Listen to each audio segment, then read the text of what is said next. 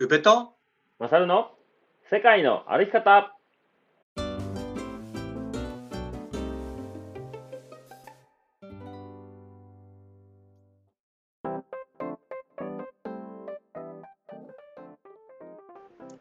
世界の歩き方。番組パーソナリティのマサルと。宇部です。どうですかこの？この逆バージョン。どうなんですかね？分からへんけどねやっぱ朝撮ってるんでねちょっとこう爽やかなイメージを作れたらなっていう感じですよそうですね。はいはいいいんじゃないですかね。いいこじゃないですかねれはこれで。これはこれで。はい。まあちょっとこの辺のレパートリーもね、今後僕たちが慣れていけば、変えていけばいいじゃないですか。そうですね。引き出しをちょっとね、はい増やしていきましょう。今のところは引き出し2つしかないから。はい 逆逆にするだけ。そうそうそう。はい。では、このポッドキャストの紹介ですね。はい。はい。この番組は世界一周とロングトレイルの旅をしてきた宇部と勝が旅から得たこと、学んだこと、旅のエピソードなどを踏まえてお話しする番組でございます。配信は、えー第2、第4土曜日の20時でございますね。はいはいはい。はい。だいぶで、なんか暖かくなってきたんちゃいます、そうですね。もう3月だからね。うんそりゃ暖かくなりますよ。もう桜もねね咲いちゃってるし。え。うんうん。ちょろちょろ。でソもやっメイヨシノはこれからですけどね。あはいはいでもちょこちょこ朝晩はまだ寒い日があったりするけどね。そうですうね。ん。千葉もそんな感じですか？そうね。今日はちょっと雨降ってるからね。でも基本的にはまあだんだん暖かくなってきてるって感じですかね。うんうんいいですね。いろんなものが動き出しますね。はい、そうですね。はい。で、ちょっとなんか、ゆうちゃんの方からオープニングであの反省したいことがあるって聞いたんですけど。そうですね。あのはい前回の配信をね、ちょっと聞き直してね、はい。まあ、反省点がね、2つあったなっていう。ああ、いいですね。学これから改善していかなきゃね。ああ学んで改善していきましょうよ。で1つはまあオープニングで、で、もう1つは今エンディングの方でお話ししたいなと思うんですけど、あ、じゃあ一つちょっと。はい。で、1つがね、あのマナーモード問題ですね。あの僕のねあの、クラブハウスが呼んでるっていうので、はい。なんか4、5回かな、聞き直したら、聞き直さなかったんで分かんなかったんですけど、うんうん。聞き直したら、まあひどかったなっていう。うーん、うーんって言ってうからね。ーんってそうそうそうでなんかあの話の流れ流れで「しゃあないこれはしゃあない」っつって全然しゃあなくないからってうそまあ僕が思ってるってことは聞聞いてくれてる人のみんな思ってるんだろうなと思ってこれはちょっと改めないといけないなと思いましてそうですね。はい。あの、しゃあないことなくて、全然お休みモードにすれば 何の通知も来ないんですよね。そうお休みモードにするっていうのをちょっと今覚えたのでね、はい一これからは収録前には、はい、お休みモードにするっていうははいい。ね、そうやっていろんなことを改善していかなきゃいけない理由もたくさんありますよ。はいはいはいなんとですね、ねはい。はい再生回数のお話になっちゃうんですけど、ああはいはいはい。10K を超えましたね。10K ですよね1万回再生のことですね。いちょうど1か月前に 1K 超えてスタンディングオベーションの話あをしたそうそうそうそうそうそう。ですよね。この1か月でまだ2回しかね、うん、まあ、よ用語編も入れたら3個なんでしょうけど、うんうんうん。まさかの 10K っていう文字を見て、今 12K ぐらいいきそうな勢いなんです。そうです今ね、えーまあ、現在の、えーはいはい再生回数がね、1万1642回再生です。まあ、よくもう分かんなくなっちゃう。分からへん。なんか、嬉しいとか、やったとかっていう感情よりかは、なんか、人事の、ね、ところが。そうそう、数字が並んでるだけみたいな感じですね。でなんかあのこれだけ、はい。うん、あとそのなんか、えー、と定期購読者数みたいな。あはいはい、うんサブスクってやつですか、そうそうそう、それもね、なんか2000人ジャストなんよ。おお、そうなんだ。そんなジャストなわけないやん、どう考えてもさ。ジャストだけね。ななんで、はいはいちょっとこう、嘘つかれてんちゃうかなっていう気持ちもちょっとあったりしながらなるほど。ちょっと踊らされてる感はいはい、踊らされてます。踊らされてますね。はい。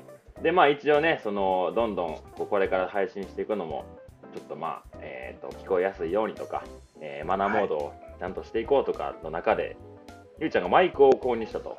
そうですね。10K 超えた記念に、ちょっとはいマイクをね、購入したいっていう、うんまあ、購入したんですよ。うんうん。実際使ってみたら、ちょっとあの、イヤホンの Bluetooth と、うんそのマイクの、なんていうんですかね、そのイヤホンジャックに挿したが、まあ、同時に使えないっていうのが うん。もう買って分かったっていう。結局今マイクを設置して、うん。あの使ってないっていうおもちゃみたいな感じ。気持ちだけちょっとマイクを使ってるっていう。いやでも実際は iPhone の、はい。うん、大事です大事ですよ、そうそう。そううん、僕もマイクみたいなの置いてみようかな前に。うん大事だよ。ちょっともしこれが解決策が分かる方がいらっしゃったら教えてほしいです。ねじゃあそこでちょマイクどうしたちょっとあのマイクを購入したゆうちゃんに一つねあのこうお話の仕方というか声の出し方のちょっとレクチャーをさせてもらっていいですか？あはいお願いします。はいちょっとこの前ね僕 YouTube で、まあ、いいいい声の出し方というかこう調べたんですけど、はいはいはい。えっ、とまず胸に手を当ててください。手を当てる。はい、はい、で今話してるトーンと,、えーとまあ、これから、えーラジオ向きの声との違いはですねはいはい。喋った時に胸が震えてるかだしいで胸が震えてるか。す振動してるかその声がちゃんとこう胸のところまで響かせてるかどうかが、まあ、聞きやすい声だと言われてますよ、おおなるほど。うん、やっぱり高識します。うん、高音出すとねあんまり響かないんですけど低音出すと胸が震えるんですよ。ほうほうほう。ちょっとその辺を意識しながら話していただければよりいいんじゃないかな。喋りづ喋りづらいな。今日僕喋る回なのに喋りづらいな。まあまああの頭の片隅に置いといてよ。はいはいわかりました。ありがとうごはいざいます、はいであの前回言ってたあのハイキングのイベントってどうなったんですか？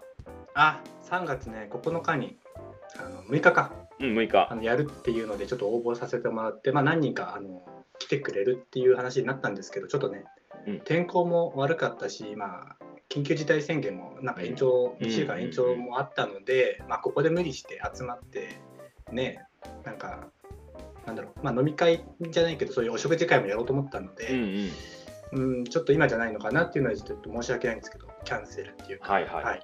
うん。じゃあまあしちゃいました。延期というふうな感じでいいですかね。そうですね。またどっかでやれたらなとまたどっかでやれたらなっていう感じですかね。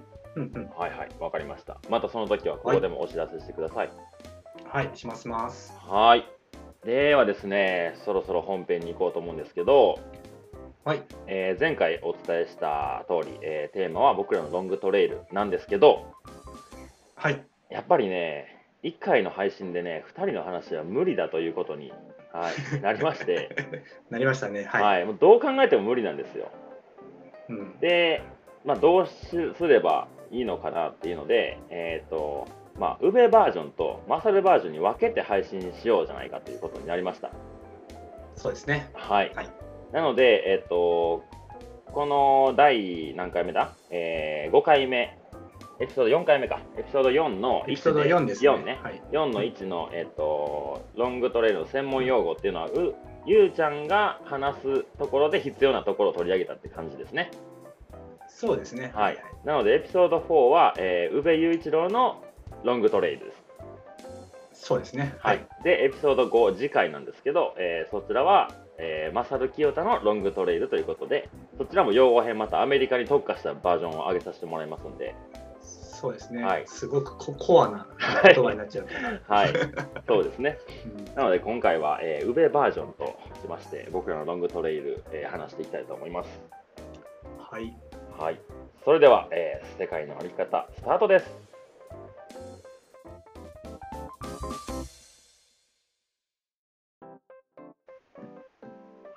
は今回の、えー僕らのロングトレイル、宇部バージョン、始めていきたいと思いますよ。はい。よろしくお願いします。でね、ざっくりちょっとまあ、えーだらだら話すのもあれなんで、まあ、3つぐらいの、まあ、テーマに分かれて話をしていこうと思うんですけど、はいはい。まずまあ1つ目、どんなとこ歩いたのっていうのを、まあ、トレイルの紹介ですね。うん。それをしていただいて、えーその後に、うんまあ、そのトレイルって多分どれも、えー同じようなトレイルにはならないと思うので、まあ、なんとなくこういう風な、例えば自然に寄ってるよね、このトレイルとこのトレイルはとか、うんうんあとは街中が多かったよねとか、なんかそういう種類分けみたいな感じで、分類分けができるかなっていうので。はい。うんっていうのと、まあ、最終的に、まあ、そのトレイルを通して、まあ、ゆうちゃんがどういう風に感じたのかっていうところを、まあ、3つ分けて話していきましょはい。そんな感じで。う。うん。はい。はい。で、えーとじゃあ。早速トレイル紹介なんですけど、全部で17つのトレイルですかね。そうね。うんうん。17個。でまあうん。大体11、大体っていうか11カ国の、うん。おトレイルを挙げてますね、うんうん、じゃあ、はい。ちょっとあの大陸ごとじゃないですけど、そうですね、あはい。まずのやっぱり、北米からですうん。か、世界地図をまあイメージして、うん。まあ、僕の中で北米南米ヨーロッパアジアオセアニアっていうのまあもうほほとんどですね分類分けもうほとんどだけど、まあ、1, カ国のものしかないのもあるのであれなんですけど、うんうん。まあ、まずじゃあその北米の方から、はいえ。ー紹介していきたいと思います。はいでまず北米アメリカですね。うん。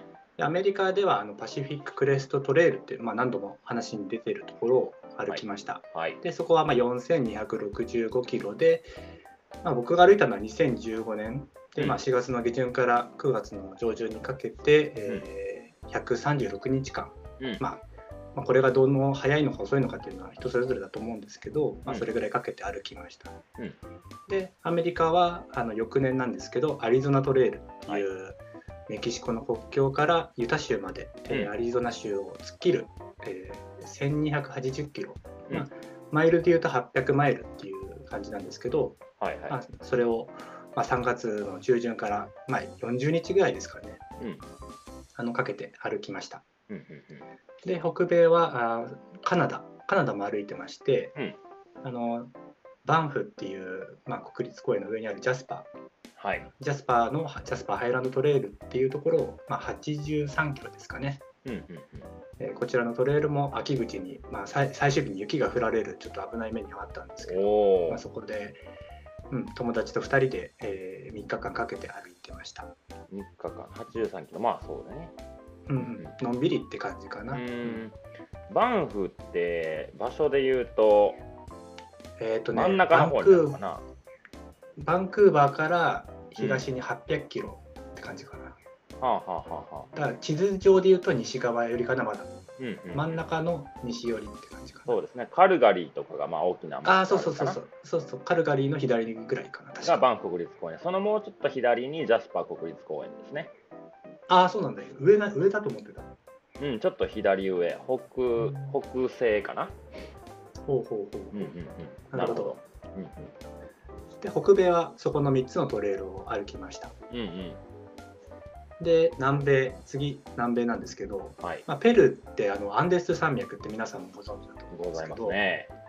でペルーは、まあ、ブランカ山群って言って結構荒々しい山があの連なってるところなんですけど、うんうんそこで、まあ、なまなかなか名前が聞き慣れないんですけどアルパマヨサーキットっていうトレイルがありましてあでそれは140キロで結構アップダウンが激しいので、まあ、それを1週間とか、まあ、10日間ぐらいかけて歩いたのかなあ。うん、それ場所で言うと、ペルーあの。ワラスペルーのねはい。あのリマよりもはい。北東かな？北東、うん、ワラスっていうところが結構トレッキングのメッカっていうか、あまあ、拠点になる街なので、はい、うんでペルーの首都がね、リマはなんですけど、それがちょうどこう、えー、と太平洋の、えーペルーの国土のちょうど真ん中ぐらいの海沿いにある都市なんですけど、そおはいはいこから少し北東なんですね北。東ですようんね。うんうんそうそうそうなるほど。で行った時期が悪くて雨季に行っちゃったんですよ。したらまあ人がいなくてねうん、本当はつあのそれこそあの通行手形みたいなあのお金を管理する人がいるんですけど、はいはいあお金をってかその入場料、うん、まあ、そのゲート自体も人がいなくて、うんまあ、ちょっとそこでも雪に降られたりしてあまりあの雨季に行くのはおすすめしないなっていうのがあるので まあぜひ行かれる方は寒気を狙って、はい。えー行ってほしいですね。アルパマヨサーキットね。アルパマヨサーキットはい。でそこのワラスっていう町を拠点にワイワシサーキットっていうこれも結構聞き慣れないトレイルなんですけど、うんうんまあ、そこもせっかくねペルーにいるんだなっていうので、あのー行ったんですけど、まあ、はいはいどちらも景色はもう寒気だったらもっとすごかったんだろうなっていうようなところがが 多々あるのでワイワシュサーキットね。ワイワシサーキットこのワラスっていう国の国じゃない町のすぐ上ぐらいの上というかまあ山のところはワースカラン国立公園っていうのがありますね。あワスカラン国立公園の中だと思う。ああなるほどなるほど。うん、うんうんそうそうそうそう。はいでペルーはもう一つトレイルを歩いてまして、うんでインカトレイルって、はいまあ、聞いたことがあるかなっていう人もいるかと思うんですけどですね。でこれはあの、まあ、国が管理しているトレイルで、うんまあ、勝手に歩くことができないんですよね。うーん。で、まあ、45キロしかあのないんですけど、うん確かね4日間かけて歩くんですよ。それは4日かけなあかんってこと？そうそうだポーターとかその荷物を持ってる人たちと一緒になクックあのシェフとかもいるんですよね。へえ。でもうあのパーティーで行くんだけどツアーみたいなもんだ。ツアーツアーツアーでしか行けない。うーん。で結局国が雇用を生んでるっていう感じかな。ほうほうほう。荷物だテントもすっごいでっかいの持っていくしへえ。だお金はそこでうまくうまいこと回してるっていうような感じうんうで、んうん。でツアーの費用がですねはい。なんとあのはい。アメリカドルで600ドルです。おおおお。えー、半月は半月は絶対いけるな、それで。いや、もっといけるな。アメリカだったらうん。え、このインカトレイルの場所はどの辺なんですかはあれですねマチュピチュがゴー。ルなんですよ。うん。マチュピチュから45キロ離れたところから、うんあのマチュピチュに向かって歩くトレイルなるほど。になっててうんでそれは本当にそのツアーじゃないと歩けない。で、はいちょっとまた改めて調べたら今よ750ドルぐらいになってましたね。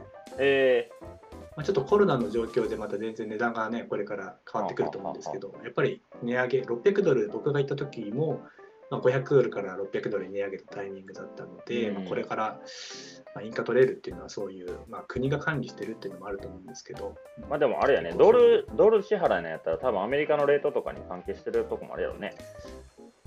あそうだねそそれもあると思いまうすん。、今ちょっとね、下がってるはずだよね、アメリカドル。108円。うんあ本当うん。あそっかそっかそっかそういうのもあるのかもしうんれないね、うん。まあ、下がってるとか、ちょっと、えー今はあ上がってるけど、まあ、言うたら僕が行った時って、もうちょっと高かった気がするね、アメリカ。そう。そうね。うん。僕も120円の時行ったからお高いね。そうですよね。これでそれから説明しちゃうけど、あの行き始めた時にこれからトランプトランプ政権だとわかんないけど忘れちゃったけど、うん。これから120ドルどころ120円どころじゃなくて140円150円で行きますよっていう。感じだったからもうえげつなかったよね。これからスタートするんですけどとか言って。そうそうそうはい。まあ、クスコが多分近くの町かな、都市で。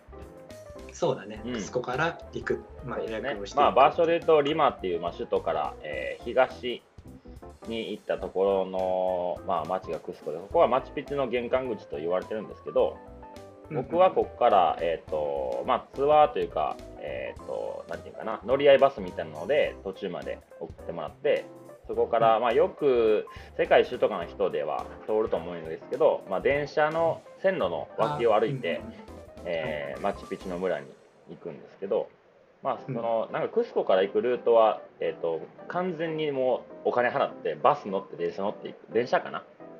乗っていける方法と、途中までバス行って線路沿いを歩くって方法とうんうんそのインカトレイルを歩いていくっていうまあ大きく3つに分かれてるっていう僕はイメージですね。そうですね。うん、多分それで合ってると思いうんうんます。うんはい、はい。で、南米続いてがアルゼンチン。はいはいはいはい。で、でまあ、これ、ロングトレイルにくくり、まあ、トレ海外のトレッキングコースっていうので挙げてるんですけど、うん。まあ、アルゼンチンの、まあ、今南米大陸の一番下っていうんですかね、うん。一番下の方にある、まあ、フィッツロイってはい。いうところ、はい皆さんご存知だと思うんですけど、まあ、パタゴニアの、うん。まあ、マークになってるところなんですけど、まあ、これも、まあ、よ48キロしかないんですけど、まあ、2日間ぐらい、まあ、日帰りでも行けるんですけど、うん。うん。2日間ぐらいかけて行ってきました、はい。うん、でやっぱり景色がねいいんですよね。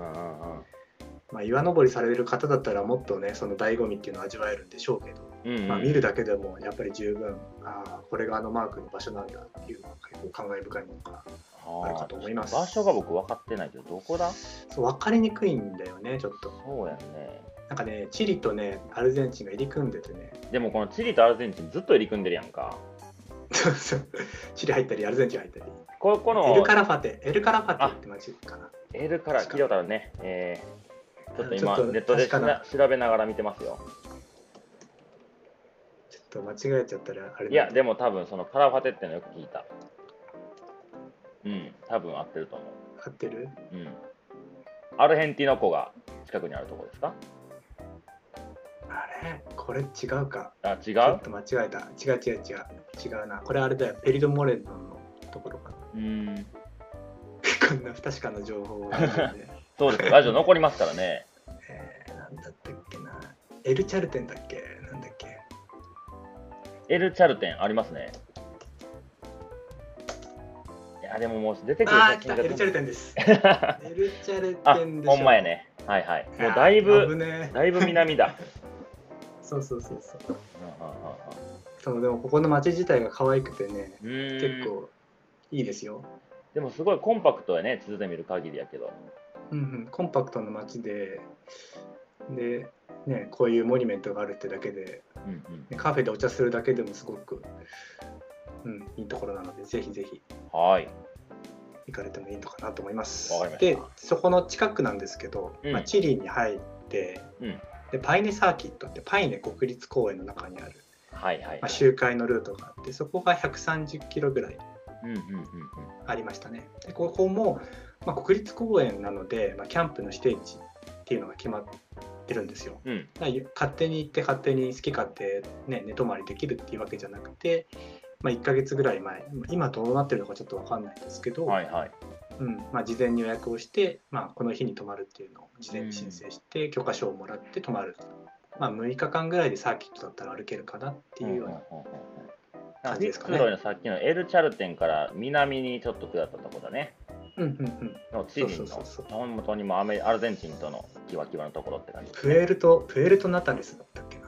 うーん、ちょっと街はそこを拠点に。うんうんうんやー、いいね。これ久しぶりにこうやって世界地図を眺めてるよ。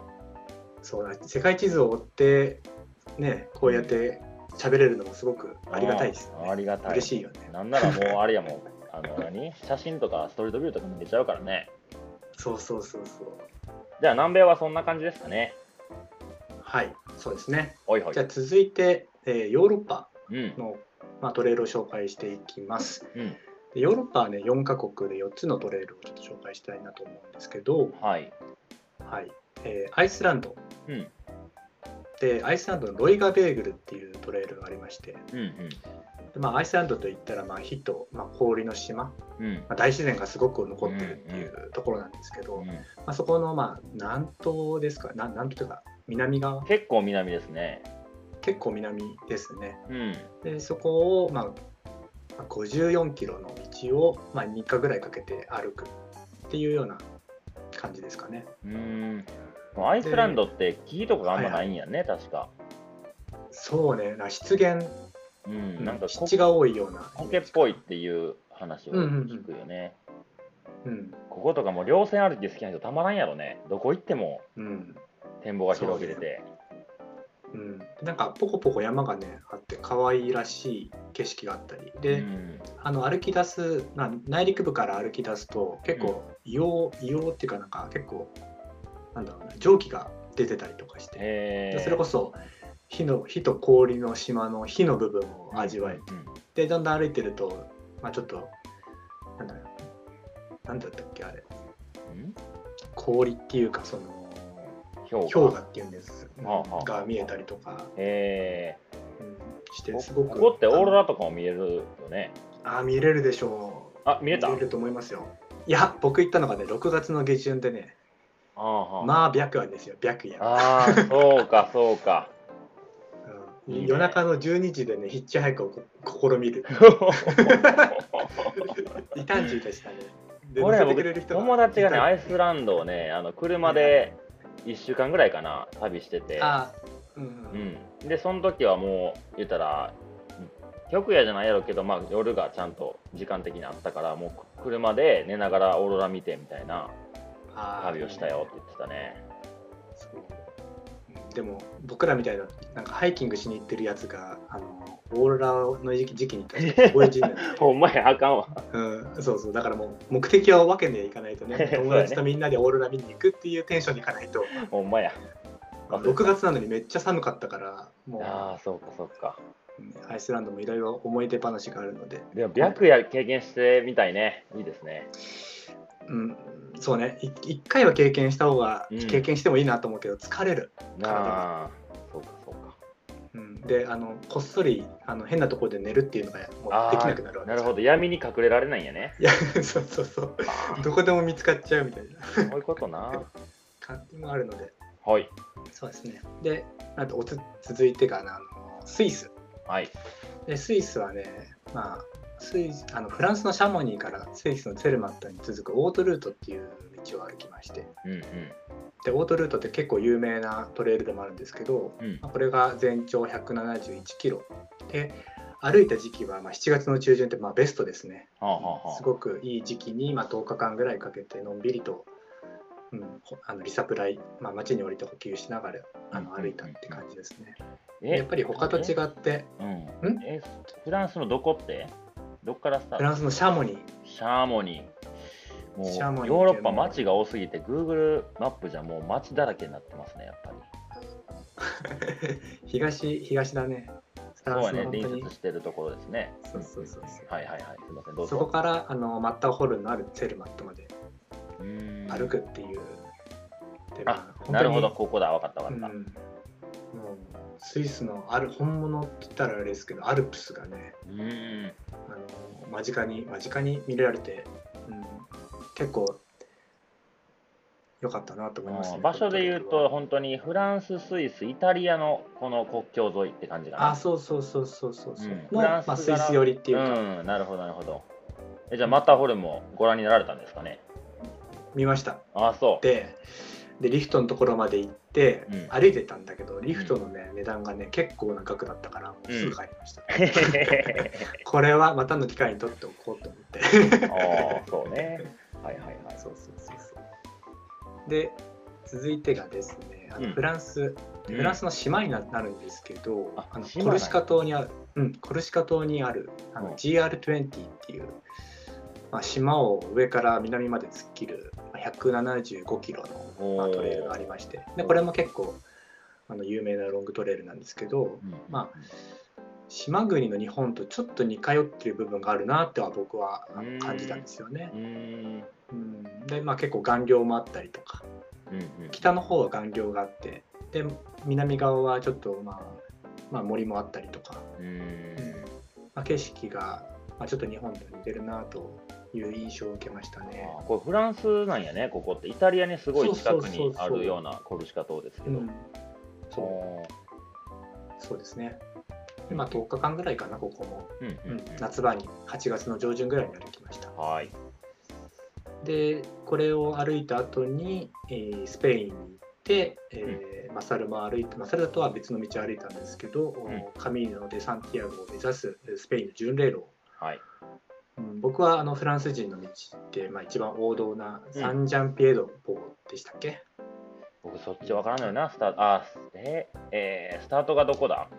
スタートがねスタートだけフランスでピレネー山脈だっけなはいはいはいはい。うんそこの山を峠を越えたらすぐもうフランスペインって感じなんうですよ。うんうんでそこからあのかあのサンあのフィフィニステーラって海沿いのところまではい。はあはあ。900キロぐらいかな、うんうんうんそれを実際の8月そのゴーうん。ルのサンティアゴ・でコンポステーラから少し先に行くところがまあ海のとこやんね。そうそうそうそう。フィニステーラが90キロか100キロぐらいを歩くと海に行けるっていう、うんすごくいい経験でしたねこれは。ああ、そうですよ、そうでしょ なんかねフランス人のフランス人の道にやったの GR20 とかってう。うん。なんかちょっとねやっぱり日本の山とか人がいなかったりして寂しいっていう印象を受けたんですよ、うん。うん。でそれをこれからまたカミーノに歩くっていうテンションがねどっか PCT を歩いたものと比べてそうでもないんでしょうねっていう目で見てたんですけど、うん、すごくいい思い出ができたので、うん。まあロングトレイルをすごくやってたって人でもスペインの巡礼路は楽しめるし。うん。うん。で初めての巡礼路あの初めてのロングトレイルでも僕はすごくおすすめな、ああ、そうやね。ねうんうんいいトレイルだなと思います。思いますよ。はい、はい。でヨーロッパ編がこれで終わりで、うん。まあ、アジアうん。アジアはですね一つの国しかあの行ってないんですけど、うんまあ、ロングトレイルの目線で言うと、うんうん。でまあアジアのロングトレイルといえば、はいあ。ネパールですね。世界の世界にあるですよね、はいはい。ヒマラヤ山脈うん。でここでまあ3本っていうかまあ3つの場所を歩いてまして、うんでアンナプルナベースキャンプはいこれマサルも歩いたのかな、行ったね。うん、これはあの社会人の時に歩いたって話を、まあ、前回で言ったんですけど、まあ、これが100キロぐらい、そうですね。ちょうどネパールのど真ん中ぐらいかな。うんうんの、えー中国寄りのところの。そうですねはい。ポカラって町かいらやーそう、来るのがいいいい街ですよ。大好き、あの街。そうね。うん。僕も3回ぐらい行ってるってことだからね。ああ、そうか、そうか。23回行ってるのかな、うんうんうん。で世界一周旅行の時にあのアンナプルナサーキットうんっていう、まあ、アンナプルナ山群ベースキャンプってアンナプルナ山群の中心なんですよ。はい。でそれのサーキットって周りをぐるーって回る道になっていて、まあそこが127キロ。うんくらいかな、うんでそれを10日間かけて、まあ、ゲストハウスもいっぱい点在してて町の集落をどんどん歩いていくっていうような。感じなんで、まあ、ベースキャンプと、まあ、似たりよ似たり似たり寄ったりっていうか、まあ、同じような、うん、感じで全然サバイブっていう感じではないですうんうんね。うん途中 5000m ぐらいのあのパスを越えたりはするんですけど、はいはい。まあ、毎日ちゃんと宿に泊まれるっていうような設備がうんうんあるので。はい、で3つ目にエベレスト3パスパッシーズっていうまあ、ちょっと聞き慣れないところなんですけど僕もあのこネパール一緒に行ったアメリカ人がここの情報を知っててうん。あそんなところあるんだっていう話だったんですよ。うんうんうん。でまあエベレストベースキャンプっていうのは皆さん聞いたことがあると思うんですけど、はいはい。まあ、そこの近くにある3つのまあ 5500m 級のパスがあって、うん。まあ、そこをぐるーって回りながら行くと、まあ、大体3週間であのはい。歩けるってう。いう、まあ、英語だと出てくるんですけどねその情報が。ああ、エベレストなるほど。3。パッシーズって、うん。日本語だと多分出てこないので、うん。まあ、これを聞かれてエベレストいつか行エベレストベースキャンプいつか行ってみたいっていう人はちょっとここも押さえておくと、うん、また旅が楽しくなるかなと思うので、距離で言うと270キロぐらい。そうですね。270キロぐらいですね。うん。でぜひこれこちらも寒気で寒気11月とか。う ん僕はベストシーズンに行けたからよかったんですけどはいはい。やっぱりトレッキングと、ね、季節ってやっぱり大事なのでめちゃくちゃ大事よ。めちゃくちゃ大事よ。ね、そうですよはいはい。そんな感じでアジアはネパールだけ。歩いてますねうん。で最後にあのオセアニアうん。でオセアニアって言っても僕ニュージーランドしか歩いてないんですけど、はい。まあ社会人の時にリースダートトラックって言って、まあ、南島のうん。あクイーンズタウンから、まあ、行ける、まあ、トレトレッキングコースがあってうんうん。でさっき話に上がったハットっていうものを、まあ、事前にクイーンズタウンの街で、まあ、許可証を買って2泊分か 3,、三泊かな？ちょっと忘れちゃったんですけど、うんうん。買って、まあ、そこを歩きましたねでうんあそこが初めての海外のトレトレロングトレイルっていうんですかね、うんうんうん。山歩きだね。思い出のところで、山歩きでだいたい86キロうん。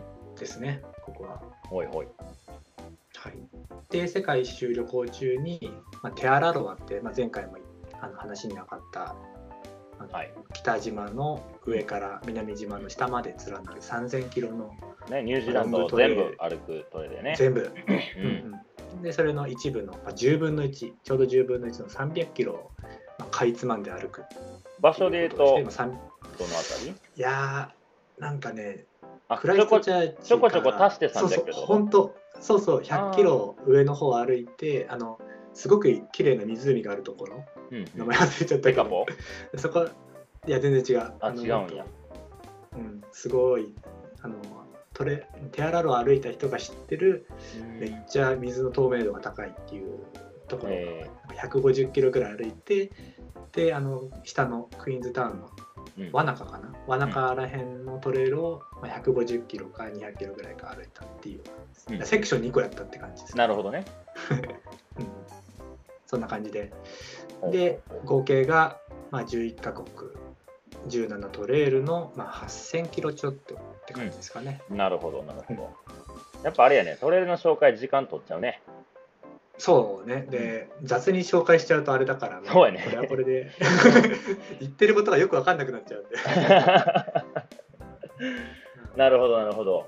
まあ、ざっくりその、えートレイルの紹介をしていただきつつ、なこんなとこだったよって話してもらったけど、うん。まあなんか、まあ、次のテーマというかに入っていくんですけど、まあ、今ね4つに一応分類できるんじゃないかなっていう風に分けてるんですけど、うんうん。まあちょっとその4つどういう風に分かれてるかというとですね、そうね。はい、1つは自由度の高い大自然っていうのがまあ1つのテーマ、くくりとしてあるだろうというのと、あとはうん自由度の低い国立公園。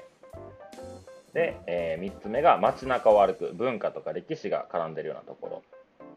うん。であとはまあ生活に、えー入り込んだようなトレイルっていう、まあ、大きく4つに分かれるんじゃないかなっていう話なんですけどそうですね。はい。この辺の違いだとかうん。話してほしいんですけど、どうですか、はいはいはい。うん、そうですね。で、マサルもね、アメリカとネパールとスペインってあるそうやねので、まあ、ロングトレイルと一括りに乗ってもなんかすごい個性があるなって思ってる部分ありますよね。あるね。うん。で今一つ目にあの挙げてもらった、まあ、大自然の中で、うん。まあ、衣食住を背負って歩くっていうところが自由度が高いっていうところに直結してるなと思って。うんで、まあ、この、まあ、国別でいうとどういうところが該当してるかなっていうね、先ほど紹介させてもらったところを挙げると、うん。まあアメリカとかカナダ、まあ、ニュージーランドっていうのがここに該当するのかなと思いますね。ううんうんうんうん。まあ、やっぱあれやね国土が単純に大きいところってそうなりがちかな。そうな管理がねむしろ難しいっていうのもあるのかなと思う、あまあそうやろな。もう自己責任ですよここだけところはあるよね。うん、ここを守るっていうのだとやっぱり国とかも守りやすいけども全土ってなっちゃうとうん。管理しきれないからっていうのがあるんじゃないかな。まあそもそもこの今挙げてくれた3つってもうロングトレイルでも代表的な国やんか。うん。何千キロのトレイルが世界中に知られてるからまあそれを管理はできないし、まあポイントポイントではねそういう国立公園とかでもうちゃんとこうきっちりしたところはあるとはいえねやっぱり長い距離全部をっていう風なところでは難しいかもね。そうね。うん。で、まあ、2つ目にちょっと反対に自由度が低い国立公園っていうのを挙げたんですけど、まあ自まあ、自由度が低いっていうとちょっとあれですけど、まあ、雄大な、ね、自然を残すために、まあ、うん。国が管理している場所っていう表現の方が、うん。まあ、正しいかなと思いまして、うん。でそこが、まあ、どこが該当するかっていうとやっぱりパタゴニア、ああはうん、で僕のあのアイスランドあロリガーベーグルでしたっけ、うん。とかも、まあ、結構とあのテントを張るとことかで決まってたりとか、うん。でしていて。でインカトレールもね先ほど国が管理して国の自然資源管理局っていうのが管理してるそうでまあ国の方がここを、まあ、大事だから守っていきましょうっていうのでやってるところは、まあ、大大切なことなんですけど、あうんまあ、ハイキングを楽しむ側としたらちょっと自由度が低いかなっていうのがんある。うんまあ、うんハイキングを楽しむ側というか、えー、ゆうちゃん目線って感じでね。まあそうねその僕目線で言うと、うんうんうん。なるほどね。でも大切なことだからうん。まあそれに従って楽しむのがうんいいのかなと思うんうんうんいます。で3つ目が、まあ、街中あの旧市街地を、ね、歩きながらそこの文化に触れていくはい。トレイルっていうのもあると思うんですよね。うんうんうんで代表的なのがまあスペインの巡礼路、はい。まさにですね。まさにですよう。ん。うんそこのまあもともとね宗教とか興味がなかった人でもうん。こういうなんか思想があるんだとかいろんな人の話を聞くタイミングまあなんていうんですかね夜とか話ができたりするので僕そうだはね。ロングトレイルまあね大自然だけがロングトレイルかって言ったらやっぱそうじゃないんだなっていうのはここで。再認識したなという感じですかね。うんうんうん。それはめっちゃ思うな。うん。うんうんうんまあもちろんそのね大自然の中とかもまあいいなとは思っちゃいがちだけどやっぱ長いことでこうなんか付随してくるものって共通してあるなって気がするね。うんありますね。はいはい。で最後に4つに分類して4つ目なんですけど、うん。まあ、これが生活、まあ、地域の生活圏内に溶け込んでいるロングトレイルってあるよねっていうところで、うん。じゃあそれはどこかっていうと僕はネパールが、うんまあ、まさに、うん、そういう感覚を覚えさせてもらいましたね。はあはあはあはあはまあ、確かにちょっと文化歴史っていう部分もあるんでしょうけど、んまあ、どちらかというとそこでねあの山の中で暮らしてるっていうかトレイルが生活の道になってるっていうのをすごく感じたので、そうやね。なんか、うん、スペインの巡礼ともちょっと違うし、うんうん。うん、こちらはこっちであの、まあ、ネパールっていう、まあヒマラヤ山脈がねそれを あの生活圏内にいながら見れるっていうのも一つのまあ違いかなと思うんですけど、だってね、普通に子供が学校行ってんのもトレイルとかの上歩いたりするよね。そうそうそうそう、うん。であの町というか集落みたいなところで泊まらせてもらったりするんやけどなんかそこで洗濯物も干してる母ちゃんがいたりとかね、そうそうそうそうそうそうでこう町と町をつないでる、えートレイルの上に荷物を運んでる、まあ、ポータ役とか。ー見習い的な人とか動物にね、うん、いるやん、はいはいはい、うん。うん。子供ね。ねほんまに若い中高生ぐらいの子が一生懸命荷物運んでで上行ってからゴミ回収して降りてくるみたいなことも見れるしね、うん。うん、確かにそれは。なんかそれが町が町があのいろんな道でつながってるっていうか一本の道につながってるっていうのは余計そういううんうんうんうん。なんか生活を見やすくなってていいのかなと思いねますね。ああなるほどな。あ僕はこの今よ挙げてくれた4つの中の1つの、まあ、国立公園だけを歩いたって経験がないからあここなんとも言えないんやけど、うん。でもなんか他の3つは、まあ、自分が歩いたっていうのもあってすごいなんかリンクするところがあったね。なるほど。うんうんうんうん。うん。でですでよ、でですよ。はい。あ、まだなんか話したいことありますか？ああそうねでまあ 4つに分けときながらなんですけどね、うん。あのその中でもやっぱ細分できちゃうなって思ってあ、はあはあはあ、どうどういうふうに？あのーやっぱりその自由度が高い大自然って言っても、うん。まあ、は人が多いか少ないかとかあ。で結構分かれるなと思って、うんでまあアメリカのロングトレイルって言っても、まあ、人の人との交流って PCT だと多いって思ったんですよね。うんうんうん。うん、で、まあ、アリゾナトレイルっていう本当に極端に 登場人物が本当に限られてく。る、うん、なんか本当に出会いを求めて、ね、PCT とかそういうハイキングカルチャーうんっていうのってやっぱ人がいてこそねあの楽しめるところもあると思うんですよ、うんうんあのうん。トレイルエンジェルとかトレイルマジックとか。うん。そういう人の優しさを感じられるトレイルっていうか、うん。いや本当にアリゾナトレイルって結構、まあ、その時はまだね知名度っていうかインスタのフォローアリゾナトレイルっていうインスタのフォロワーも400人とかだったんですよね、今は何万人いるかもしれないけど。うんうんだから全然認知されてなかったから,、うん、だそこで出会いがすごく少なかったのでうん。その今4つ挙げた中でも出会いが多い少ないっていうのがあるのかなと、思いましたね。でもあれやんね、そういうそアリゾナトレイルでも人には会うやんか。ほんと少ないやろうけど。うんうんうんなんかその人との出会い方もまた違うよね。お前もおったんかここにみたいなさ。そうそうそうそう一つ一つの出会いがなんか丁寧になるって言ったらあれだけど、うん、こ濃くなるあの印象は受けるうん。うんうんうん。ね。うんそうやんね。なんかこう PCT とかアパラチャントレイルとかってなってくると、やっぱ人多いから、なんか全員が全員同じように接する時間も取れないし、スタイルも違うし、まあ他のやつもいてるしって思っちゃうけど、もう C まあ次回話しますけどね、CDT の時も多分アリゾナトレイルに近いセクションもあって、あそうでしょうね。そう全然人おらんやんみたいな。足跡すらついてないぞみたいな。トレイルを歩いてた時はもう街行ってあのハイカーいただけでめっちゃテンション上がって そう。俺ら寂しいよなって。もう久しぶりにハイカーに会ったって。言って、なるなるなる。うん。うん、そうそうそう。うん。なるほどね、まあ、うんそれが4つの分類と、うん。でじゃあまあそうだね。ちょっとはい。今回のこの本編はすごいこう紹介紹介になっちゃったけど、まあやっぱ僕らがね、本来こうポッドキャストやる中の強みとして僕たちが感じてるところは、えー感性ですから。そうですはい。あの紹介とかハウトゥーなんてねはい、もう僕たちは大したことないんでね。まあその経験を経てどういうことを感じたりとかしたのかっていうので最後はい。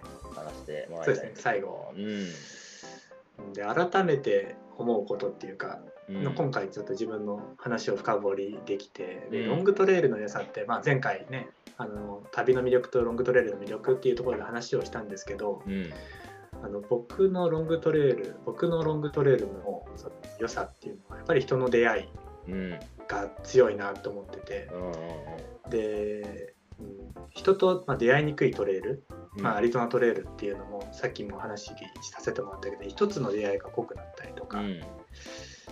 うん。でやっぱりちょっと語弊があるかもしれないですけど旅の時の出会いとちょっと毛色が違うっていうあか、ー。うん、っていうのを感じて、うん、だからその旅中の出会いってもう登場人物がめちゃくちゃ多い中であの刺激的な言葉とかその感感動したこととか出会いをねはいはい。ピピックアップしてるところがあると思ううんうんけど、で登場人物が3日間で1人とかうん。1週間でね3人とかっていうところになってくるので、うん。うん、なんか出会いがねちょっとなんだろうな、うん、経験してなかった出会いっていうか思い出深いものになったりとかそうやね。アリゾナトレイルとかやったらさ誰にも会わない日とかあったでしょ？うんうん。5一日日間中とかねうん一日中人間に会わないとかさ、それってさよくよく考えたら自分たちが、まあ、日本で生まれてさ旅出るまでの時間でそんな時間って多分なかったよなと思って。うん。日本で住んでたらまあどう考えても人工物は目に入るしうんうん一日中人に会わないってことって本当にないと思うよ。うん。あそれってかなりの経験やなってなんか改めて思ったねそうだね。ネットもねつながらない状況で。そうそうそう。うん。でもあるものは自分のカバンの中のものしかないしさ、うんそうそうそうう。ん。それでまあある程度スケジュール立てて何日の食料とかで次の町までとか考えていくとはいえやっぱその瞬間って本当にここで倒れたら誰も見つけてくれへんやろなみたいなさ。そうそうそう感じあるもんな。でもだからこそあ,、うん、あどうぞどうぞ、あうんいいよ。いいようんなんかだからこそ人のことを考える時間が逆にできる気がするのあそうね。うんうんうん。あの最後の最後ちょっと脱線したいけどマサルのあの前回のそのたあのガン旅のおー。ミントゥーラジオのはいはい。話で思う時間、誰かを思う時間があるっていう話をしていて。あ聞いてくれたんですね。あそれあ聞きました聞きまし あたりがとうございます。あでそれのそれってね旅中ってあんま思う時間あるけど、ね、忙しいからない。けうど、んうん。ロングトレイルって時間がすごくあるからあいあの街に着いたらねあの誰々に電話しようとか、うんうんうん。結構人を思う時間があるっていうのはあすごく良かったなとそうやね。思。う。うん。ん。いやそれは歩いたうん。なんかすごいむなんていう矛盾してるし逆な気がするけどなんかねより人のことを考える時間は逆に取れてるなっていう気はするよなうん。多分それを一人で歩くのと二人で歩くのとまた全然違うやろうけどね。なるほど。もしその、えーアリゾナトレイルとか僕の CDT のセクションとかを、まあ、ゆうちゃんと2人だったりで歩くとまあ多分そこまで思わんやろうけどうん。うん。目の前に相手がいるからね。うん。やっぱ1人で、まあ、歩いていると、うん。まあ、暇っちゃ暇やしやることってもう体も出来上がったらなんていうのもううん。決まってるやん朝こうしてとか、パッキングこうしてとかさ、うん。だからそんなんがもう考えなくても体でこう染みついてきたらもうほんまに頭の中をどう暇つぶすかみたいなところに行き着く気はするんだけどなんかそこで出てくることって人だったり友達だったり、まあ、あとはあの飯の話とか出てくるけどね。うんあれが食いたいこれが食いたいとか。いろいろあるけど、ね。日本食リストみたいいやそうそうそう。もうそんなん考え出したらもうやばい無限ループしちゃうからあれはもう考えないようにしてたけど、な。でも本当にどんな道歩いててもね人のつながりっていうのを感じる。人がいなくてもやっぱり人を思う時間があったりとか、うん、そうやんな、うん。人と出会えるところも面白みの一つだしスペイン巡礼みたいなところとか。も。ら僕がロングトレイルで大事と思うのはやっぱり人なのかなとうん思いますね。そうやねでできればあの人を思う時間が長いトレイルよりも人と交流できるようなトレイルが好きかなと、うん、うん。なるほどなるほど、思いますね。ううん。そうやね。人がいなくてもやっぱそこを歩いてる人が前か後ろかにはいてるし去年うん。歩いた人がいるとか、来年歩く人がいるとか。でまあなんか足跡ついてたらああ誰か前行ってんねんなとか思ったりするしそもそもそのトレイルの道標をね、こう立ててくれてる人もいたんやろなとか、うん。うん、ようこんなとこまでこの鉄の棒持ってきたなみたいな感じするやん。あるあるある。もうこれ年間何人が目にすんねやろなみたいなさ同票とかさ。もうサビサビになってるやつとか。なんかでも人のなんかぬくもりを感じることは多いねロングトレイルでは。そうですね。至るところにありますね。いやまあ話は尽きないけどまあとりあえず上バージョンこの辺りにしときますか。はい。こんな感じで、はい。ウェブバージョンを、はい、終わります。はい。ではエンディングです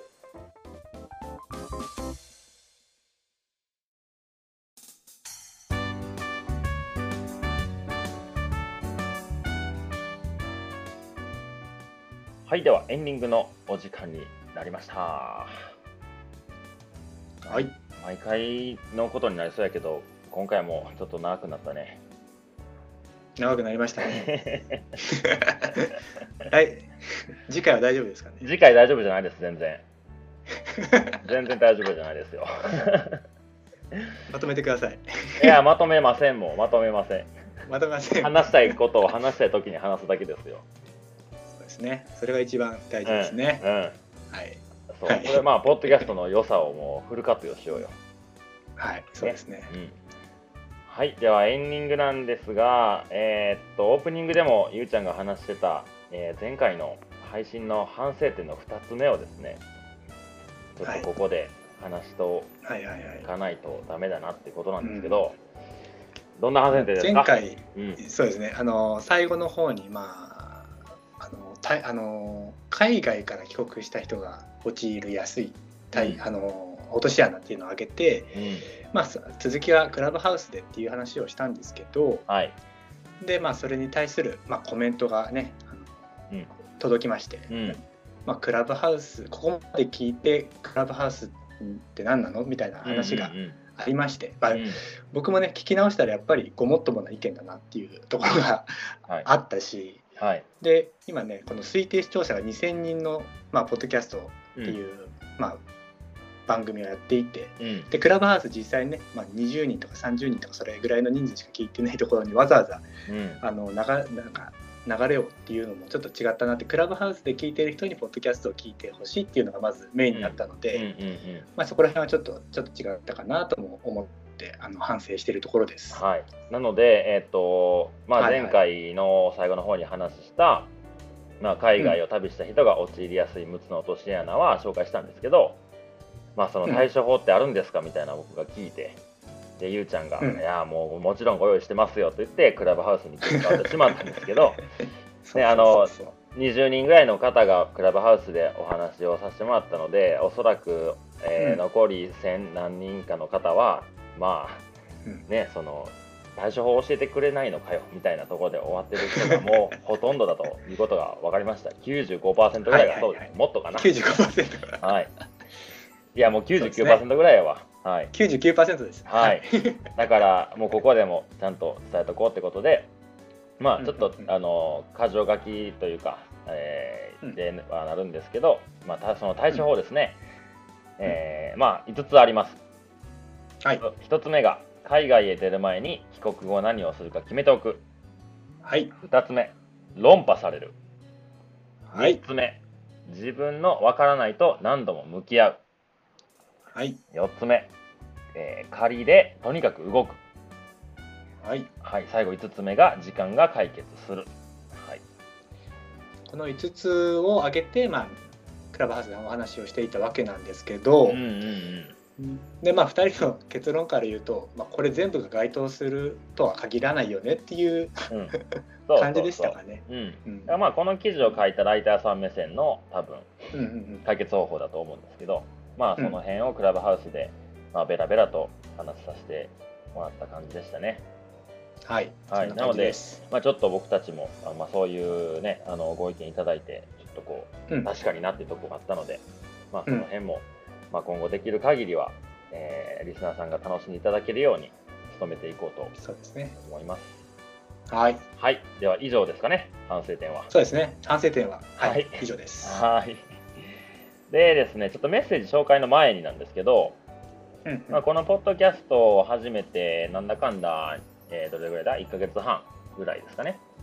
うん経つんですけど、えーっとまあ、あの今まで何回も言ってますけど、まあ、僕たちの想像を超える方に聞いていただけてるなというところで、はいはいはい。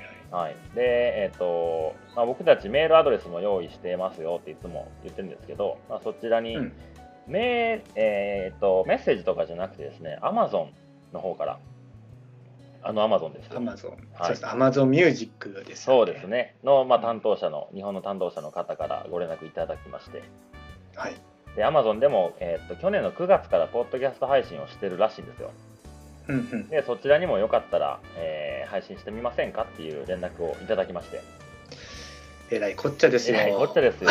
はい。まあ、あの別に、だからって何でもないんですけど、まあ、配信される、まあ、ステーションが一つ増えたっていうことなんですけど、まあ、そちらの登録もさせていただきましたんで、まあ、Amazon Music の方でも、えー聞けるようになりました。そうですね。僕の友人も Amazon Music だったら聴けるっていう方がいらっしゃったので、うんはい、うん結構嬉しいニュースかなと思います。はい。こちらからは以上です。はい。うん。で、もう一つね、こっちですよ。こっちですよ。こっちがですよえらいこっちゃのものがあるんですよ。あの皆さん、 Voicy って音声配信ご存知ですかね？どうなんでしょうね。あんまり、あんまり知らん人が多いんちゃうかな。うん僕もまだ使ったことなかったのであれなんですけど、うん。あの今その Voicy を配信するのに、うんまあ、聞くのは誰でもできるんですけど配信するのに、まあ、1,000組に1組みたいなうん。あのを応募してで Voicy のその担当者たちが、うんまあ、この人だったらしょあの配信してもいいよっていうような、まあ、結構狭き門らしいんですよね。うんでまあ、僕らはその、ね、何か、ね、明日すぐ使える価値ある情報をっていうようなコンテンツで配信していないので、うん。うん。まあ応募もね別にしないで、ポッドキャストで2週間に1回で配信していこうっていうような感じでやっていたんですけど、うん。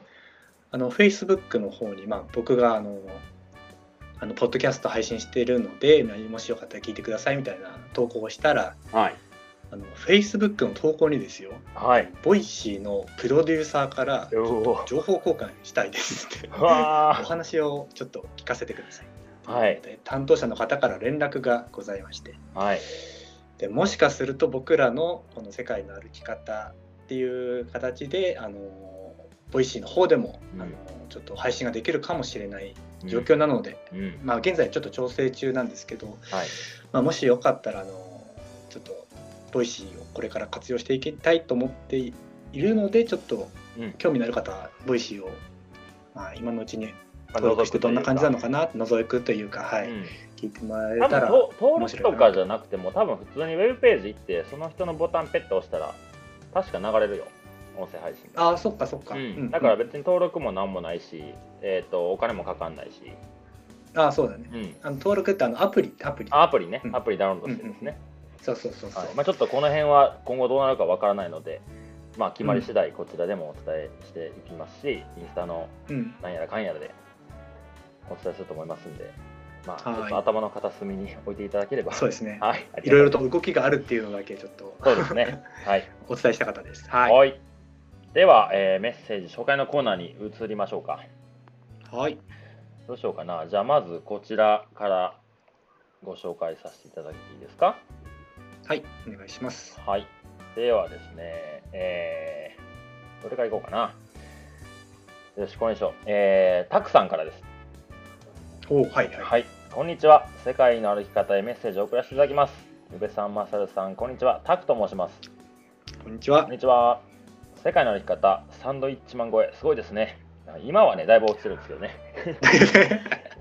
今はだいぶ落ちてるんですけど。はい。はいで、えー世界一周やロングトレイルってかなり特殊なことか、えーことが題材のトークなのに、まあそんなランキングまで行って、すごいですね、みたいな話をいただきました。で、はい。えー旅を経験しない自分でも共感できたり、気づかされたりすることが多い番組だなと思って聞いております。はい。エピソード3で宇部さんがブログを読んだ、えー人の旅をなぞることに飽き飽きしていたというエピソードがありましたが、はい。えー私も日常生活がや日常生活や趣味の山登りでも失敗したくないって気持ちが強くてついつい事前に細かく検索しちゃいがちだなと気づかされました。それをなぞるだけじゃなくて自分の気持ちを向き合っていきたいなって思いましたよ。はい、あと、クラブハウスとの連動もいいですね。日のクラブハウスは途中でお風呂に入って出てきたら、えー人数が激減していて急に人気がなくなったのかとびっくりしていましたで、えーはいはいはいまさか打ち合わせを公開する部屋に変わっていたとは斬新なアイデアでしたとあ、なるほど、なるほど、なるほど。そうそうそうはいはいはい。はいえーまあ、どうやったら少しでも、あまあ、ここはあれですね、ちょっと説明したんですね。あのクラブハウスで前回その、えー、と解決方法について話した後に、まあ、いつもね、うんうん僕とゆうちゃんがそのクラブハウス終わりに次回の配信の打ち合わせをするんですよね。うん、そうですねで。まあそれももうクラブハウスで垂れ流ししてみたらいいんじゃないかということで、うん。あのまあ、勝手に部屋を立ち上げて、まあ、本当に打ち合わせだけの部屋を、まあ、立ち上げたんですけど、まあ、それを、はいまあ、お風呂上がりに戻ってきたらそんな部屋に変わってたって話ですね。はいそうですね。はい、なのでもう本当に何も意識せずただクラブハウスが立ち上がってるところで僕とゆうちゃんが話をしてるだけなんですけど、まあ、それを聞いていただいて、えーどうやったら少しでも分かりやすく意味ある内容として伝わるか真剣に話されててありがとうって思いました。えーはいーこちらこそ。いや、はいこちらこそです、えー子供を寝かしつけながら聞いていて、途中で僕も寝落ちしてしまったので、最後まで聞けませんでしたが、ますます次回配信が楽しみになりました。ではまたということですね。あありがとうございます。りがとうございます。ありがとうございます。いや、あれ面白かったよね。うん、よかった。てか、うちらだけで打ち合わせしてたら全然言葉が出てこなかった。そうやね、言葉もやし、なんか、やっぱこう、配信僕らがさ、配信する側の、なんていう、目線で聞いてる側のこと考えても、はいはいやっぱね、分かんないこといっぱいあるね。ああ、なるほど。うんはい。やっぱこう配信してるってフィルターをさかけないようにしてるけどどうしてもかかってるやんはいはいはい。なんか本当に聞いてる、ねくれてる方とまあ言うたらちょっとこの辺どう思いますって言って質問して話できるとか。うんうんうん。あれちょっと僕は斬新やったし。うんよかったね。うん、なんかこうリスナーさんとみんなで一緒に作っていってる感もあったし、うん、すごく良かったと思います、僕も。うん。はい、たくさんありがとうございます。ありがとうございます。はい。じゃあ、続いて、うん。えっ、と、ラジオネーム、えーシロさん。はい。えー3月になって、えー時間がたっぷりできたので、ポッドキャストをドライブ中に聞いていました。はいえー、とどんどん面白くなって、えー止まらずに一気に全部聞かせてもらいました。はいえー、マサルさんが話しているのは違う、えーハイカートーク、あの純喜くんとやってるやつですかね、うんうんハイカートークで聞いたことがあったんですけど、えー、雄一郎くんのお旅の話を聞いあの話を聞いたのはあ初めてでした、うんうん。えー自分の経験を思い出しながら、えー私も旅をした気分になれました。えっと、ちなみに、えーお話には関係ないんですけど、お雄一郎君、僕ですね、はい。僕の声が、えーイメージより優しかったです。は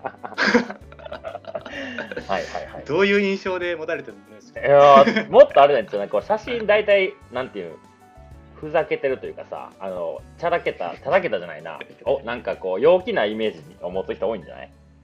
チャラけてないわ。チャラけたじゃないよ。陽気な、言葉難しいな。なんかハッピー野郎みたいなまあ、でも。ひひげ面、どうなんだろうね。ひげ面のね、うん。あればっかだからとか。うんでも、それは面白いよね、そのうん。だって、インスタとかの写真とさ、やっぱこう、なんていう、声をだけを聞いてさ、だんだんその人のこう、なんていう、五感をちょっとずつこううんうんうんうん。聞いていく感じが面白いよね。あ、面白いね、それは。まあ、逆もあれやりますよね、声だけ聞いて、あこんな顔やったんやとか、はいはいで実際にあるあるある。うん、実際にやったら、あこんな身長で、こんな服装でとか、なんかね、うんこんな仕面白いよねやとか、うん、なんか普通にパッと人だったら、全部さ、それが情報でわっちゃうけどさ、やっぱこう、一個ずつ、はい。うん、知れるとなんか面白いなって、僕も聞いてるポッドキャストの、まあ、会ったこととかはないけど、なんか声聞いてて、この人どんな顔なんやろなって調べたら、あ全然思ったのとちゃうかったわみたいな、よくあるしね。そんな感じです。はい、ありがとうございます、シロさん。ありがとうございます。はい、次はね、ご質問のメッセージが来ております。あはい。えーラジオネーム、薄汚れたバルトロさんですね。ありがとうございます。はい前回に引き続き塩れたバルトワさん。はい。えー今回はお二人に質問です。ロングはいトレイル中にピンチになった出来事を教えてください。そしてそのピンチをどのように切り抜けたかが知りたいです。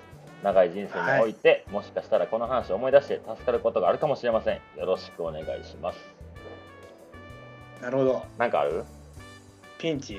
うん。あのアリゾナトレイル歩いてる時うに、ん。あのあの地図をあのアプリでうんやっちゃってるんですよ。ガフトフットって、まあ今今回紹介してないんですけどうん。でまあアプリで地図を管理するっていうのを使っていてうん。でまさかの携帯が充電できなくなるっていうハプニングが出ちゃって。あで PCT だったら周りにね、まあ、多少なりともハイカーがいるんんだけど、もうアリゾナトレイルって誰もいないわけよ。であと10%で切れるっていうのが分かったからあとはい 2, 日か1日かぐらいだったから、うんうん。もう写真でそのアプリの工程っていうか、まあ、標高とか1回上がって下がるっていうのを写真で撮ってって。あカメラってこと？カメラで撮って。でねあの地図も一応写真で撮って。うん。翌日よしあと2日間か1日歩くぞっていうところでうん。本当は元登ってないといけないのにだんだん最初登ってやると思ったら早めに下り始めちゃってはいこの道間違えてるっていう。ああでもそれ その感覚分かるってセーフやんねマジで。うん、でもあそこになんだろう湖があって家があったの。だからもうすもう本当に戻れ戻るっていう選択肢を本当はするんだけどもあのとりあえず下ってあそこの湖まで歩けば見えてる湖まで歩けばうん。何かしらいるだろうっていうので、うん。下って下ってその道が、まあ、獣道だったのかな？分かんないけど、うん。下って下ったらそれこそあのダートロードについて、とりあえず、うんうんでダートロードを歩いてたらその日本人の顔したおばあちゃんがいて。でで隣にはアメリカ人のおじいちゃんがいうんて、で話ができてで僕今ちょっとこういう状況だからあの町の方まで連れてってくれって言ったら、まあ、そのおばあちゃんが、まあ、はもともとハワイに日本から移住してもう3世でもう日本語は全く喋れないみたいうんうん。ななでも名前日本人の名前をしたおばあちゃんで。うんうんでそういうバックグラウンドがある2人にちょっと2日間ぐらいお世話になったうん。救われたっていうようなエピソードですね。うわこれラッキーでしかないやんラッキーでしかないし僕がそのトレイルエンジェルみたいな方に出会ったのがアリゾナトレイルで2組しかいないんですよ。うんうん。だそのおばあちゃんとよく、まあ、これから話にも出てくるだろうけど、フうん。フラッグスタッフのうん。いろいろとお世話してくれた 2, 人2組しかいなくて。うんうんうん。だそれこそすごく思い出深い出会いでしたね。ああということはまあピンチの時は人に頼れってことやね。頼れれば。頼れればね。関東 なるほどねあんまりいい例じゃないかもしれないですけど。まあまあでもあの困ったら人に聞くっていうのは大事ですね、うんうん。うん、自分で解決マサルは。と僕はね、えーそれこそ PCT の時で、えーシエラのまあ雪深い時期というかに歩いてたんですけど、2017年が結構雪がすごい降ってて、うん。6月の中旬になっても、まあ、シエラの中の雪が、まあ、なかなか深くて、まあ、その雪解け水で、まあ、図書もかなり困難だっていうので、まあ、ほとんどのハイカーがもうどうするかを悩んでたんですよ。うん。そこを歩きに行くのか、それとも歩かないのか、えーはい雪が溶けてから帰ってくるのか、もうそもそも PCT すらやめるのかみたいな判断をみんなしてるときに、まあ、僕はまあ仲いいハイカーたちと、まあ、いろんな情報はどんどん来るけど、まあ、自分の目で確かめるのが一番じゃないかっていうところに落ち着いて、で、えー、と普段よりも、えーとまあ、多い食料を持って、まあ無理なら引き返してこれるぐらいの食料を持って行ったんですね。うん。で、まあ、一人で歩くのももちろん危ないから、えーとまあ、街で、まあ、気の合うハイカーと一緒に、えーそのシエラを抜けようとしたんですけど、えーまあ、見事にその相方がですね、図書で、うん。えーまあ、流されてしまって、ああはいはいはい。まあ、もちろんあの死んでないんですけど、まあ、本当に、まあ、そこを一人で歩いてたら誰も助けれないし、うん。まあ、そういうところに僕たちは来てしまったんだなっていうので、まあ、なんとかこう彼を引き上げれて、まあ、もう夕方にちょっと渡っちゃったんですけど、まあ、それがダメな理由だったんやけどでそれで、まあ、彼の荷物は全部濡れてで日もそろそろ沈もうとしてで標高も 3000m 超えてるから夜は寒いんですよね。うんうんうん。とりあえず焚き火を早めにデカめのやつを僕が焚いてで僕の乾いた服を全部そいつに貸してうん。うんとりあえず寝袋だけを乾かして朝を迎えようって言って、まあ、なんとかあの朝を迎えれたんですけど、はいはいはい。まあ、それから彼が、まあ、もう川を越えるのがもう恐怖ですよね、トラウマにそうだよね。うん。でちょうど次の町に行くのと町に引き返すのとの真ん中ら辺の出来事やったんですようん。ああ、やだね。そうだから進むならこれから何がどんな川が図書があるかわからないわかんない。うんけど戻るならあの川をもう一回渡らなあかんっていうまあ究極の二択で でもここはその彼に全てを託してあの彼が選ぶ方を一緒に僕も行くよって言ってうん。でそれで一緒に行動するって言ったんですけど、まあ、彼はもうあの川を見たくねえとうん。だからやっぱ先に進もうって、あの安全に歩いて行ってたんですけどうん。僕彼を、まあ、川から引き上げた時にねあのサングラスをね川に落としてたっぽいんですよああ、はいはいはい。で翌日サングラスがね でも食料にも限界があるで辺り一面雪はいはい。でその日の夜にあの、まあ、雪目というんですか、まあ、目がうん。焼けて、開かなくなっちゃうも全く開かなくなってで夜な夜なもう涙出続けてもうあんなに枕を濡らした日はないですよ もうびしょびしょなって、もう、やだね。想像するだけで。う。ん、で一睡もできずに朝を迎えて。でまあもう目が開けれないから。うん。で今度は彼がそのこっちを心配してくれて。うんうんうん。大丈夫か？でも食料はこんだけしかないぞみたいな。ちょっとでも進むかみたいな。でうん。まああのパスを越えるところは雪があって下がってくると雪がなかったりとかしたから、うん。まあ、もう今日は8マイルだけとかっていう風にしたけど、どうしてもやっぱ越えなきゃいけない日が来てくるんですね。うん。でサングラスをお互いこう交換し合ったりとか 次お前の番だよとか。サングラスをシェアしたりとか。でまあずっとでそしたら結局彼もその交換してるけど彼も雪目がちになっちゃったのよ。はいはいはい。でまあ完全に僕のせいやって思うけど彼は俺が彼を川に流されたからやっていうのでお互いどっちも悪いっていうのでなんとか次の町まで次の町までって言って2人でこう切磋琢磨しながら歩いたんですけどはい。で僕がそこでまあなんとかできひんかなと思ってこうタオルとかそういうなんていうんかなあのなんていうか布みたいなのがあったら目の周りを覆ったりとかして光を入らないようにできたんですけど、あーはいはい。あんまそういううまい具合のものがなかったから、うん。えーっとカバンの中ひっくり返してうんあのパンツですね下着。ああ、なるほど。パンツをなんとかこうまあ言うていっぱい履いてるからもう薄くなってて、うん。あこれやったらサングラスみたいになるんちゃうかなと思って。パンツを切ってでその辺に落ちてる枝でフレームを作ってで輪ゴムでこう耳にかけて それでちょっと歩いてる時期があったかな。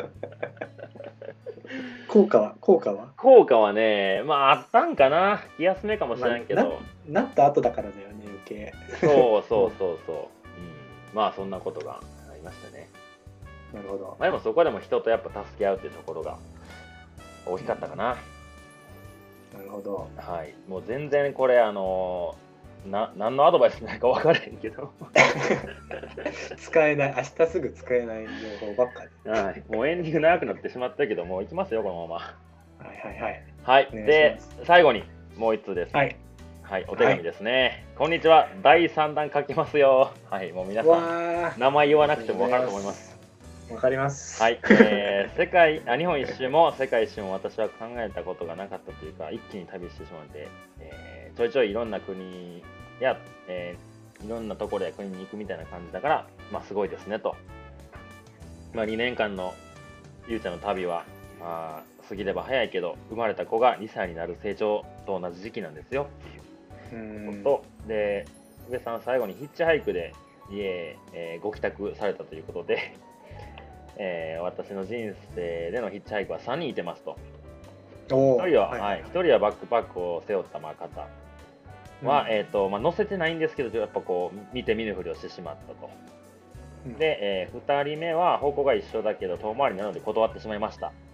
で、うんえ3人目というか3組目、まあ、初めてヒッチハイクに乗せた人ですねうん。その3組は、3組目は、えートンネルズのタカさんと、サえマーズの三村さんです。すげえ。なんか、あの、テレビのロケでヒッチハイクで行こうみたいな感じだったらしいですね。はいはいははいい。えー、すごい。はいで、今回の配信ですが、えー車で聞きましたが、えー話が上手になっているというか、慣れた感じになってきてますね、と。ありがとうございます。で、えーいろいろな方からのコメントもいいですね。どんどん増えると、えーこのラジオがさらに良くなっていくと思います。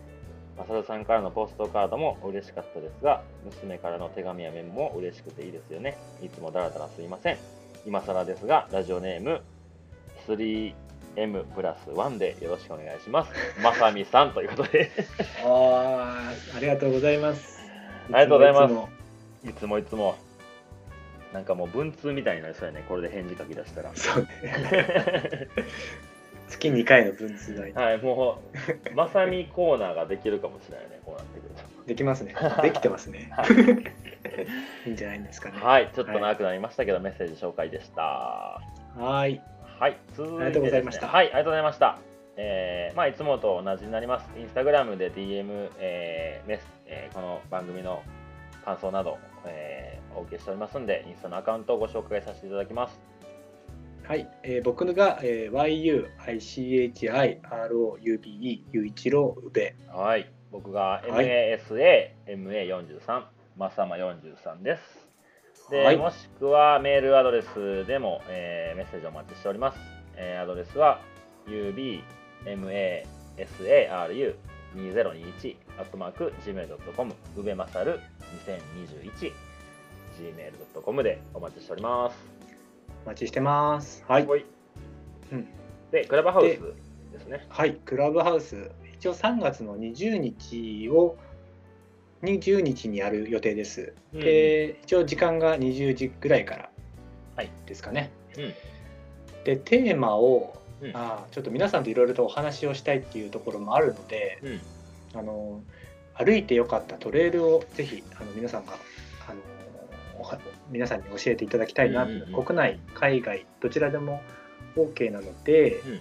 まあ、トレイルと言わずとも、まあ、登山されてる方も多いと思うのでここの稜線がおすすめとか、うん、あの僕は歩いてる結構歩いてるんですけどマサルはほとんどあの国内登山とかっていうのを歩いていないので、ぜひあの皆さんとシェアできれば嬉しいなと思っているので、もし、ねクラブハウスをやられている方は、えーちょっと遊びに来てくれると嬉しいです。はい、もう、はい。あの本当にポイントでね、あそこのうん。森の中が良かったとかでもいいですしね、うんうん、あのハイキング中のあそあそこのカフェが良かったでも何でもいいんで、なんかその 自分の経験を。はいはいはい。山の上にあるなんなんかお店とかうん。そんなんでもいいですし、なんかそういうのを参加していただいた方にシェアできればなって思っております。はい。はい、で、あアカウントの方が、はいえー僕が UBE1987 はいですね。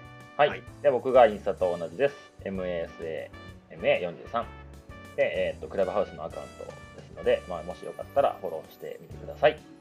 はい、お願いします。はい。ではです告知ね、告知ですね。はい。じゃあ僕の方なんですけど、うん。まあ、皆さんに直接関係ないんですけどあの3月の20日にうん。あののこぎり山のハイキングをうん。あのプライベートの方じゃなくてあの足立区の小学生を引率するっていうお仕事をいただけまして、えでちょっとそれをやってやる予定になってます、うんうんうん。3月の20日土曜日ですね。その。ことも次回触れられたら嬉しいなと思います、はそういですね。以上です。はい。で、こちらはですね、トークイベントのお知らせです。えっ、と、兵庫県のね、六甲道っていう駅から、えー徒歩5分ぐらいかな？のところの、うんうんうん。えー六甲ビーバーズネストというお店があるんですけど、まあ、山好きの方が店主でやられてるお店でして、そこで、えー、と去年の12月ぐらいから毎月1回ぐらいトークイベントをさせてもらったんですけど、うん。ちょっと2月はコロナの影響とかありまして、えー中止してました、でそれで今回は第3弾として、えーコンチネンタルディバイドトレイル編のトークイベントをやらせていただきます。はい。いよいよですね。えーはい3月の20日ですねそれも。はいはいあの宇部はハイキングですねえそうです。宇部はハイキングに行き 僕はトークイベントをし、それからクラブハウスをして。で20日の配信もあるとポッドはい。でちょっとねこの配信が出てる時に、えー、とあ残りの席数がどうなってるかわかんないんですけど一応3月の20日土曜日で1部と2部の2部制で、えーやらせていただきます。定員はね、はいはい。10名か9名ぐらい狭いお店なのでもう本当にワイワイはとアットホームな感じでやるんですけど、第1部が時間が13時から15時。で残り席数が5です、おはい、で第2まだ部が、余裕がある。はい、第2部が、えー15時半から17時半残り1席となっております。おおあと一つ。そうですね。で、えっと、参加費はですね、えー、2500円、うんえーちょっといただくことになっております。えーっとまあ、もちろん、えーっとお菓子とかドリンクとかも、えーご用意してますので、まあ、そんなの食べながら飲みながら、まあ、旅の話を聞いていただければなと思います。でこちらはですね、はい。えーっとロッコビーバーズネストさんの、えーインスタのアカウントが多分、えーローマ字とかでロッコビーバーズネストって調べて出てくると思うので、まあ、そちらで、えーっと応募いただく方は DM をいただければと思います。うん。はい。まあ、はい。僕に直接 DM でも大丈夫ですけどね。はいはいはいはい、えーもう今回 もう編集して何分になるか分からんけど1時間半ぐらいになると思うよ今回。1時間半で収まるかえー、な分からん。まあまあはい。やっとゴールまでたどり着きました。そうですね。はい。では次回の配信です。で次回の配信あれまだ言ってないよね。う。んそうなんですよ。第4週じゃないんですよ。そうなんですよ。これね2週に1回で第2第4土曜日って話だったんですけど、ちょっとまあもともとはね僕らのロングトレイルで1個でやろうと思ったんですけどまあうん。オープニングでも言った通り無理だったので、うん。えー来週も配信することになりました。今週が宇部バージョン。そう。来週がマサルバージョン。これも3月20日土曜日。やばい。忙しすぎるはいこっちははい3月20日の土曜日、えー20時ですね、えーテーマははい。僕らのロングトレイルマサルバージョンを、えーそうですね。上げさせていただきますでエピソード5になるんですけど、エピソード5の1が、えーアメリカのロングトレイルの用語編と、えー5の2として、えー本編ですね。ロングト僕レイルのロングトレイルマサルバージョン。を、えーはい。上げさせていただきますので、えーお楽しみにお待ちください。はい。ここまでのお相手は宇部とマサルでした